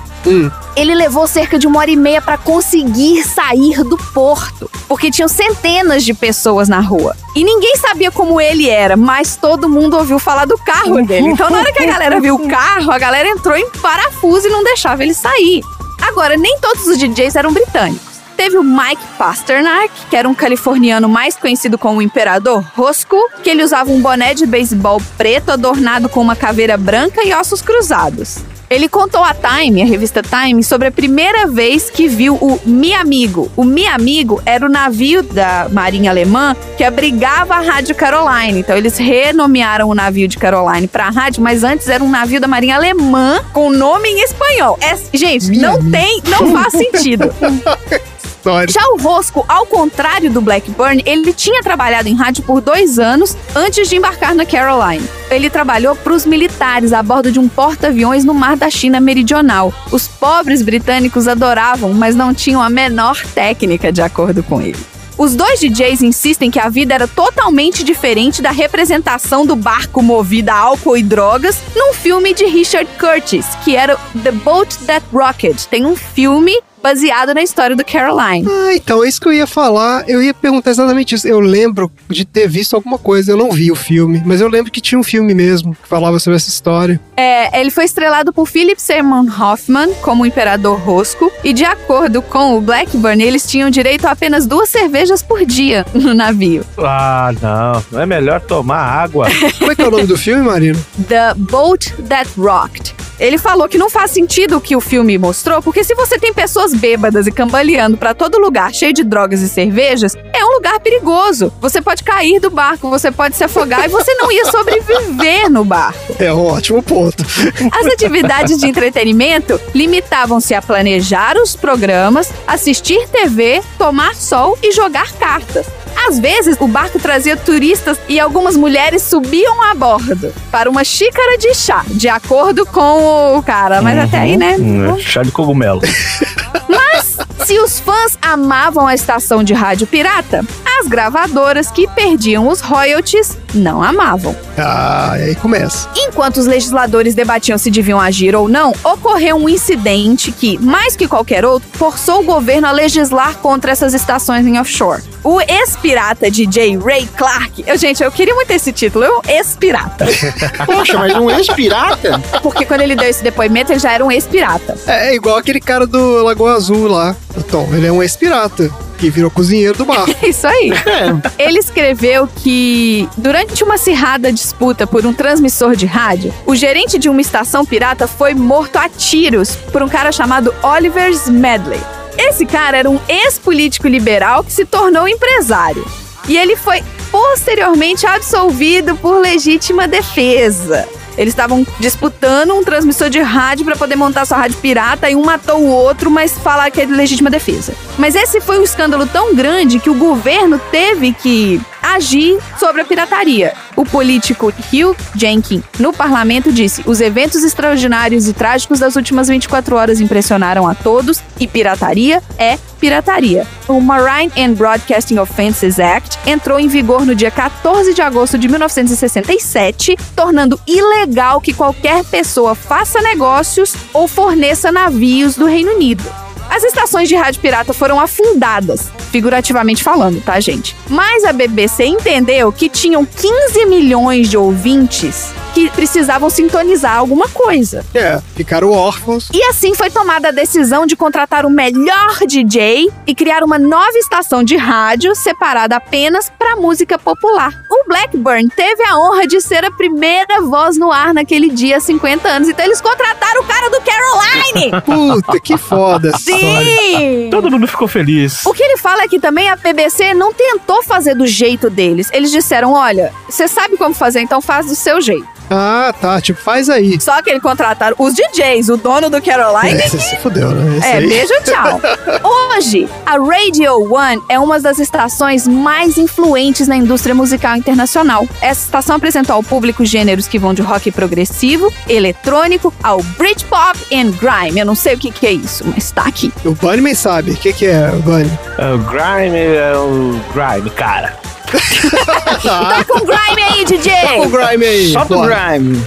Enough girl too shallow and hollow. When they say me, them a fi hide in the shadow. And on my own footstep, them a follow. Them a money one borrow. Two say they tune, no gala no tomorrow. Them girl a fi get pop with my arrow. Around my head top like my name was Zorro. Dash with them body in a tree real barrow. They mix up in a Solomon Camaro.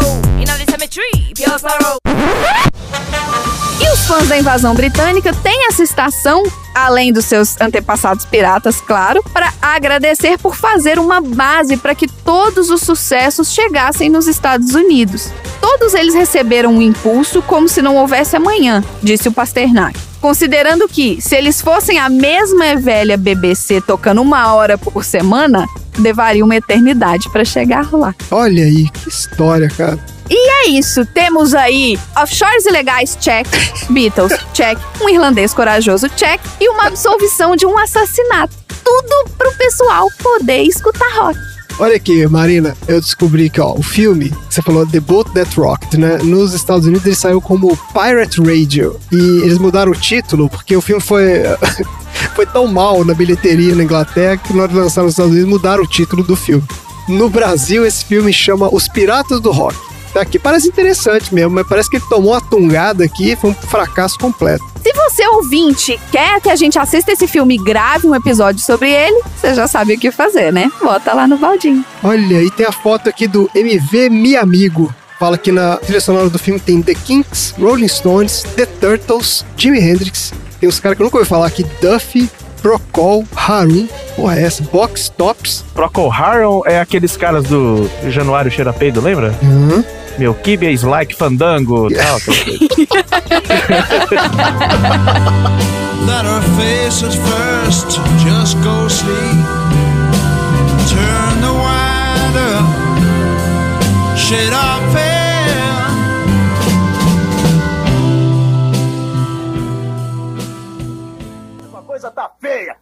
Ah, e como é que você acha que vai ser a noite? Vai ser quente e molhada! Se eu tivesse uma mulher comigo, tava tudo certo, mas eu tô sozinho no meio do mato e aí não dá. Valeu, Roosevelt. E agora uma música pra você é Nowhere to Run, com Martha and the Vandellas. É, essa é demais! Exagerei? Valeu, Martin. Voz de cera, dá tempo. Agora deixa eu ver.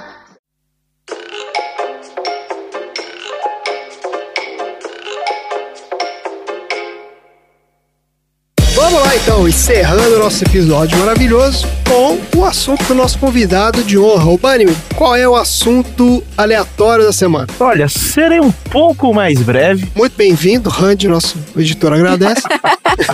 Vamos falar aqui do que rolou no Brasil sobre locutores, né? Não aqueles locutores que falam com a voz empolada, sempre muito com R's e R's puxados e puxados. Eu poderia citar aqui, por exemplo, o grande nobre Eli Correia, né? Ele era o amigão das mulheres. que que é isso, cara? Pois é, o homem sorriso do rádio. Se ligue nessa emoção.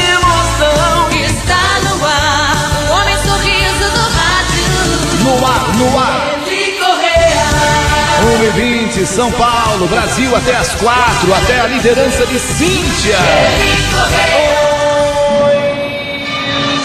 Gente! Que depois virou vereador? Parece que virou vereador É, recentemente. ele lançou o livro Crente também. É que vocês são de BH, né? Isso era mais difundido em São Paulo Ah, mesmo, né? é O Eli. Correia era de São Paulo. É um, um dos ícones da, da rádio AM aí. Ele tinha aquele programa Que Saudade de Você, que mandavam, as senhoras, né? Mandavam histórias normalmente tristes, né?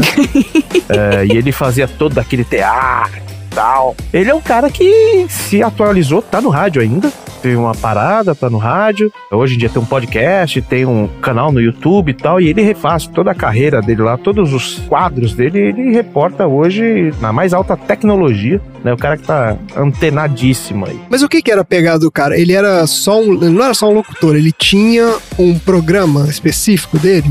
Sim, ele tinha um programa, o programa Eli Correia, que tinha diversos quadros, né? Ah, tá, programa de variedades. Exatamente. Ele tocava música, ele é um daqueles caras que se você quisesse gravar alguma coisa no rádio, você se ferrava, porque ele sempre ficava falando em cima e tal, e não sei o que, não deixava a música rolar. Ele tinha esse programa aí que era é meio que um. É um programa trágico, né? As pessoas gostam de tragédia, então a ele. Marina vai adorar isso. O menino tinha vontade de nadar na piscina do patrão, mas a mãe zeladora nunca deixava. Para com isso, menino. Aí o menino pulou de madrugada na piscina, a piscina tava sem água, ele morreu. Nossa! Ah, meu Era Deus, que horror! Sim, eu lembro dessa história, né? Uma história venérea, aconteceu de verdade. Meu Deus. E era meio trágico, e as senhoras adoravam ver isso. Agora eu não sei porquê, adoravam ouvir. Ele fazia muito sucesso, né? Tô vendo aqui ó, os títulos das histórias dele, aqui no YouTube, aqui ó, O Preço da Traição, Uma Grande Decepção Após o Casamento. Tem aqui, nem mesmo depois de morto. Nossa senhora, imagina o que, que É. deve ser isso. Era meio macabro, era meio macabro, sim. Mas as vovozinhas, as mãezinhas, enquanto estavam cuidando dos afazeres do lar, naquela época, aqui citando a minha mãe, ouvi esse cara aqui três horas da tarde falando essas barbaridades. Mas era. Ah, três horas da tarde, isso não é de madrugada. Não, não era depois das 10, não, meu amigo. Era três horas da tarde, de madrugada, de manhã, não tinha horário, não. Mamãe começou a sentir dores horríveis, dores. Mamãe, o que, que aconteceu? Mamãe, o que, que a senhora está sentindo? Ela estava sendo praticamente consumida por dentro devido ao efeito da formicida tatu. Ai, maravilhoso. A gente também tem o grande Zebetio, né? Não sei se vocês de BH sabem quem é o Zebetio. Tom, você lembra do Zebetio? Eu sempre confundo o Zebetio com o Zequete. Qual que é o do. O Zebetio é aquele cara do olha a água, olha a água e joga água. E- Eu não faço ideia do que vocês estão falando, eu tô Eu muito também. perdida aqui. Eu vou só sentar aqui no cantinho que eu tô muito perdida. São 5 horas, 2 minutos de 5 e 2 e meio.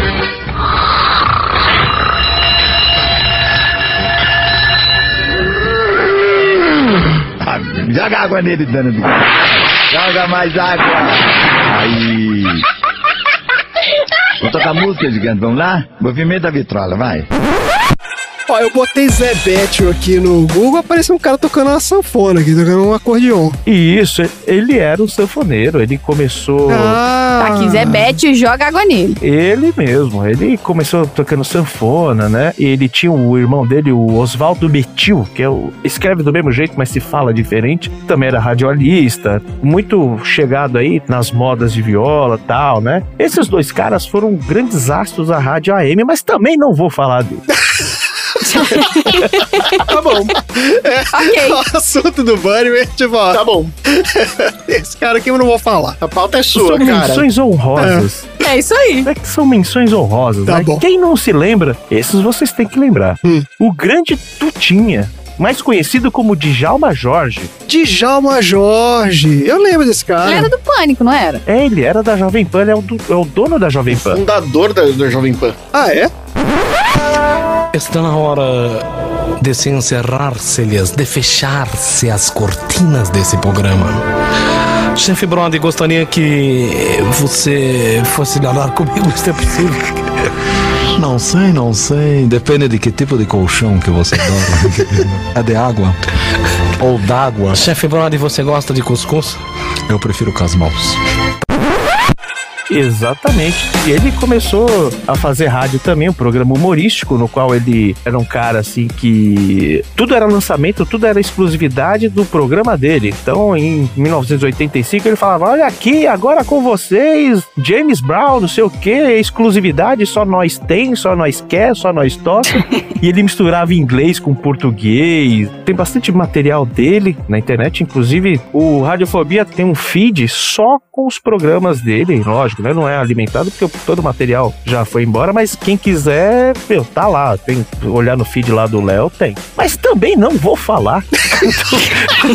Uma pauta muito boa, cara. Você vai falar de alguma coisa? Só pra eu saber. É uma não pauta. É uma não Essas foram pauta. três citações honrosas que eu acho que me marcaram de certa forma, mas esse sim eu vou falar e eu não ouvi este cara quando ele tava online, né? Quando ele estava fazendo sim. Se vocês já ouviram falar do Newton Duarte, vulgo Big Boy, Não ouvi falar, cara. o bordão dele era Hello Crazy People e falava tudo enrolado. Eu acho que a dicção dele era uma merda, né? Me desculpem aqui os fãs, né? Mas ele foi um cara extremamente importante pro rock nacional. Ele era um professor de geografia. e Ele gostava muito de rock. Ele era um cara assim, era o roqueirão true. E em 67 ele começou a trabalhar na Rádio Mundial no Rio de Janeiro. E ele começou batendo na porta mesmo, conhecendo pessoas, falando de pessoas que conhecia isso, conhecia aquilo. Ele saía do Rio de Janeiro para São Paulo no final de semana para comprar disco aqui na Galeria do Rock, nas lojas especializadas, para levar para o Rio. E ele começou a fazer muito sucesso. Quando um locutor faltou, pessoal, pô, vamos pegar o, o Newton aí mesmo, né? E aí criou-se o personagem Big Boy. Aí entra o contrabando, ele trazia muita coisa. Ele fez a, a amizade na aviação e o pessoal trazia muita coisa de fora, né? Então, trazia muita coisa da Europa, trazia muita coisa dos Estados Unidos. Então ele tinha acesso a coisas que não tocavam em lugar nenhum. Que ninguém tinha. E ele era um cara que, assim, não era um cara rico, né? Professor de, de geografia, acredito que não seja um cara muito abastado. Eu acredito que não também. Mas ele é um cara que ele realmente gostava, ele não queria simplesmente fazer versão. E ele falava, pô, mas esses caras aqui, parecia, lembrava muito o Adrian Cronauer quando entrava, depois de um cara que tava lá falando desse jeito, anunciando lá, agora vocês ouviram a última de Richard Clayderman. Ele não, ele fala, hello crazy people, this is rock and roll, não sei o que, e misturava o inglês com o português e dava, trazia toda aquela energia que a Radio One, por exemplo, trazia pros ingleses, né? Depois que o navio afundou, óbvio, Isso. é claro. Claro. E ele, ele foi um dos caras que desenrolou esse tom de falar com o público no rádio, né? Que antigamente, como eu disse, todo mundo falava muito empolado, muito certinho, né? Com todos os R's e os S's que a rádio padrão exigia ali de um, de um radialista ter uma voz grossa, uma voz né, possante. Ele não. Se você pegar, é fácil você achar coisas no YouTube dele. Cara, ele tinha uma voz de uma taquara rachada, mas o cara assim era muito. Ele lembra muito Jack Black, sabe? Um cara despojado, assim. é, ele cara... lembra muito Jack Black mesmo, cara, é verdade.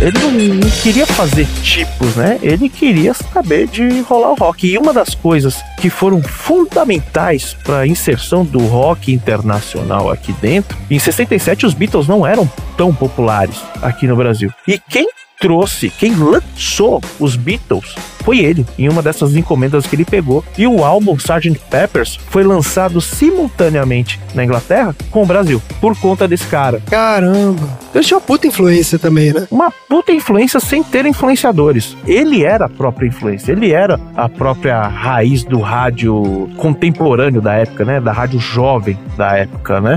Outro movimento que ele trouxe foi a Black Music. Ele era amigo pessoal do James Brown, depois de algum tempo se tornou amigo pessoal do James Brown. Caraca. O pessoal da Motown ajudou a popularizar aqui o Ray Charles, né? O Ray Charles veio pro Brasil nos anos 60 e tal, mas foi um dos caras que continuou mostrando muito do material da Motown também. Ele transferiu também pros bailes, pra noite carioca, o chamado baile da pesada, né? Era uma balada onde se tocava funk e rock também. Lembra daquelas coletâneas que saíam? Então ele teve alguns discos, né? Um deles foi o Baile da Cueca, um deles. Que, como brinde, o, o cara que comprasse o disco ganha- levava uma cueca também que vinha no encarte. Ah, mentira. Que maravilhoso. Eu não sei por que tinha esse nome, não encontrei referências do porquê. É um álbum de 1972. Infelizmente, ele veio a falecer aos míseros 34 anos. Caraca. Nossa. Em São Paulo, devido à asma, né? Aí você fala, poxa, Morreu de asma? de asma. Ele era um cara que, segundo o Nelson Mota, era um cara caretíssimo. Assim, não bebia, não fumava, não usava nada. Era um cara que ele era doido por si só.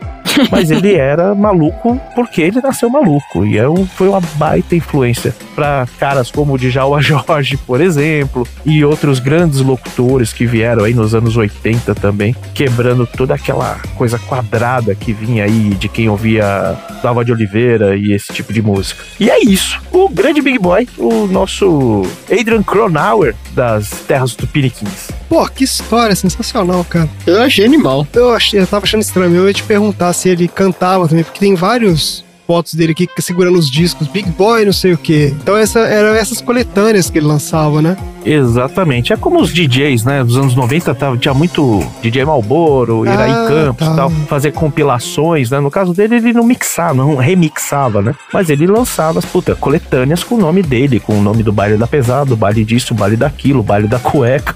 e com o nome dele vendia, cara. E vendia, vendia muito bem. O cara que ele ficou aí 10 anos mais ou menos em atividade, transformou o rádio brasileiro, né? A rádio jovem brasileira pra um pouco do que a gente viu nos anos seguintes, né? Pô, demais, cara. Muito legal. Não conhecia a história do Big Boy. Aliás, não conhecia a história de nenhum desses caras que você falou. hein? Gostei de Isso que eu conhecer. acabei de te perguntar. Eu não conheço nada, cara. O rádio em Belo Horizonte era muito zoado. Nossa senhora. Tinha um que eu vou. O Dudu que ia lembrar disso, que era o Acorda Pascoal. Você lembra disso, Marina? Acho que não é do seu tempo, não. Não. Meu Deus, Meu pai só escutava CBN. Esse Acorda Pascoal era um cara que ele fazia uns personagens, ele tinha um pouco essa pegada do Robin Williams no filme. Ele fazia uns personagens, ele tinha uma coisa de, de fazer piada com caipira, com coisa de mineiro. Dinheiro, mulher e bicho de pé. Ê, As três coisas mais melhores da vida que eu queria se eu ganhasse na loteria. Meu filho, dinheiro e mulher tudo bem, mas bicho de pé, ué, eu nunca vi isso não. Ô, gente, o que, que adianta você ter dinheiro e mulher se o bicho não tiver de pé? E o Doutor Pimpolho? Eu lembro do Doutor Pimpolho. Então, e depois veio esses paulistas que Mas aí o segundo- Dr. Pimpolho era sobrinhos da Taíde. Então, segundo eu li aqui, esse cara. Segundo o Google? esse cara eu acho que segundo ele mesmo, segundo esse cara, o Pascoal, ele foi que influenciou depois essa geração de humor no rádio que veio e tal. Enfim, não sei se é verdade ou não. O Dr. Pimpolho, inclusive, foi uma inspiração do Djalma Jorge. Isso que seu nome do cara lá dos Sobrinhos da Tarde que faz, fez o Dr. Pimpolho. Era o cara da MTV, não era? É, eu. Que era que fazia o Rock Go, é. lá. É, isso era antes deles dissolverem os sobrinhos. Quer dizer, na verdade, o Rock Go do Marco Bianchi e o Paulo Bonfá, a parte deles começou no começo do Rock Go e aí depois eles se dissolveram durante as edições do Rock Go. Parte deles continuaram com o programa e o, o outro, que é o Felipe Xavier, continuou na Jovem Pan fazendo um programa que é basicamente a mesma coisa com o Dr. Pimpolho, que é o Chuchu Beleza. E o Dr. Pimpolho, ele falava igual ao meu dentista. Ah, é? o Dr. Pimpolho era qual? Ele falava. O Dr. Pimpolho falava, Oh, meu. "Ô, Sileide, vai Ah. tomar no cu, meu. Uma merda, faz nada direito. Ó, meu, vai se fuder. Fala, Sileidi. Sim, doutor Pimpolho, é sua mãe na linha 2. Posso passar? Tá, passa. Alô? Pimpolho, vai se fuder, meu filho. Vai se fuder, mãe. Você não sabe que esse é o horário que eu fico jogando paciência no computador aqui na empresa? Ele era muito o Djalma Jorge, era igualzinho, só que o Djalma Jorge era um DJ. O Dr. Pimpolho era o dono da empresa lá. Isso, e ele tinha essa secretária, né? A Sileide. e tinha um outro personagem desses caras que era o negócio do. Não é o Capitão Cueca? Não tinha um negócio assim? Tinha. Homem cueca. Isso, Homem cueca, homem cueca, homem cueca. Puta, tinha vários. Tinha o, o- o surfista lá, o. Ai, Pederson Foca. Gemada animal da vó! Aí, João, não era João, o amigo dele. Mas era muito, os caras eram muito geniais, né? Ô, Bunnyman, e qual que era um? Esse eu lembro já de quando eu morava em São Paulo, que era um cara que passava uns trotes no rádio. Chupim. Chupim. É esse aí. Não lembro. O cara tem programa até hoje. É mesmo? Fazendo exatamente aquele a mesmo mesma programa coisa. que ele Ah, fica. gente, Meu a gente tem que céu, evoluir cara. como humanidade, pelo Esse amor cara de Deus. parou no tempo, cara. Fazendo exatamente a mesma coisa. Há, há mais ou menos uns sete anos atrás, ou até menos, seis anos atrás, Certo. é, eu tinha uma calçada que eu tava cimentando, né? Certo. Você pisou nessa calçada e até Ah. hoje tem um pouquinho da marca do seu tênis aqui. Pô, sacanagem, até hoje eu convivo com isso, bicho. Marca do meu tênis. É. Eu tô falando de 2007. cara. Não, vixe, cara, ó, esse Chopin era engraçado quando eu tava no ginásio ainda. Nossa, então já era velho quando eu conheci, então. É, em 2007 ele já era velho já. Tinha esse e tinha um que era um cara que imitava nordestino. Eu não sei se ele imitava nordestino ou ele era nordestino. Moção. Esse Moção. cara, esse cara também, aí, esse também passava Pegadinha do Moção. É, esse cabo aí tá. é, Esse elemento mamífero Isso, está isso. ainda. Até hoje ele está no ar. Ele tá fazendo pegadinha com o povo. Caba safado. Fica Ele vendendo. pegava, tipo, os anúncios, né? O cara tá vendendo, sei lá, um Chevette 78. E ele ligava pro cara e perguntava: ah, esse Chevette aí, como é que tá? Ficava fazendo hora com a casa do cara do cara, uma hora. Meu Deus, gente. Olha o humor. Eu digo, a sua casa tá meio acabada. Tá acabada não. Minha casa com 10 mil conto deixa ela linda. Não, mas o pessoal tá dizendo aí que ela tá acabada. Sim, mas que é que você tem a ver com isso? Tem a ver assim, porque você tá pedindo demais. Mas eu posso pedir até um milhão. Compra quem quer. Claro. Esse cara tá no ar até hoje, ele faz a mesma coisa até hoje. Gente, inacreditável, gente. E tem podcast. Ah, claro que Claro. tem. Olha, por quando que eu não, né? comecei a ouvir podcast, ele já tinha podcast. Eu eu comecei a ouvir podcast em 2011. O pioneiro do podcast. A pegadinha do Mussão, como é que era o nome? Furunco. Que ele ligava pro Furunco. Furunco! É você, Furunco! Eu lembro dessa, exatamente dessa. Furunco! Eu queria falar com o Josimar. Essa do Furunco foi uma das primeiras coisas que eu baixei na internet. É verdade, a gente Deus baixava, a gente trocava por e-mail. Maravilha, gente. Olha que história maravilhosa essa história, Bunny. Me adorei. Muito bom. Vamos encerrar então com os aprendizados da semana que a gente aprendeu hoje. Eu aprendi que o Bunnyman sabe imitar o Moção. Mamífera, você não sabia isso, não. Eu sei que pra nascer o rock and roll foi uma maluquice fodida, inclusive envolvendo ex-piratas. Eu posso ter aprendido duas coisas? Pode, Claro. pode aprender Ah, o que que quiser. bom. Essa aqui vai ser pra velho, tá? Talvez o Xi, quando ouvir, ele, ele capte a mensagem. Eu aprendi que Hanoi Hanoi não é totalmente demais. É verdade. é. Eu também pensei na mesma coisa. E eu aprendi também É. que cantar um pedaço de Ho Chi Minh é o correto, porque mudou. Saigon já não se chama mais Saigon, e sim Ho Chi Minh. Olha Oh, aí. excelente. Então é isso. Chega por hoje. Fala tchau, gente. Tchau. Tchau, gente!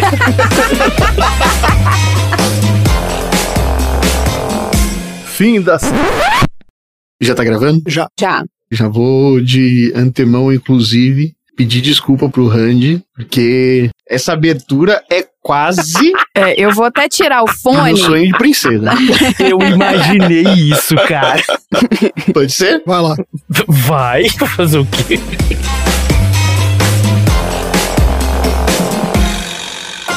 Fim da sessão.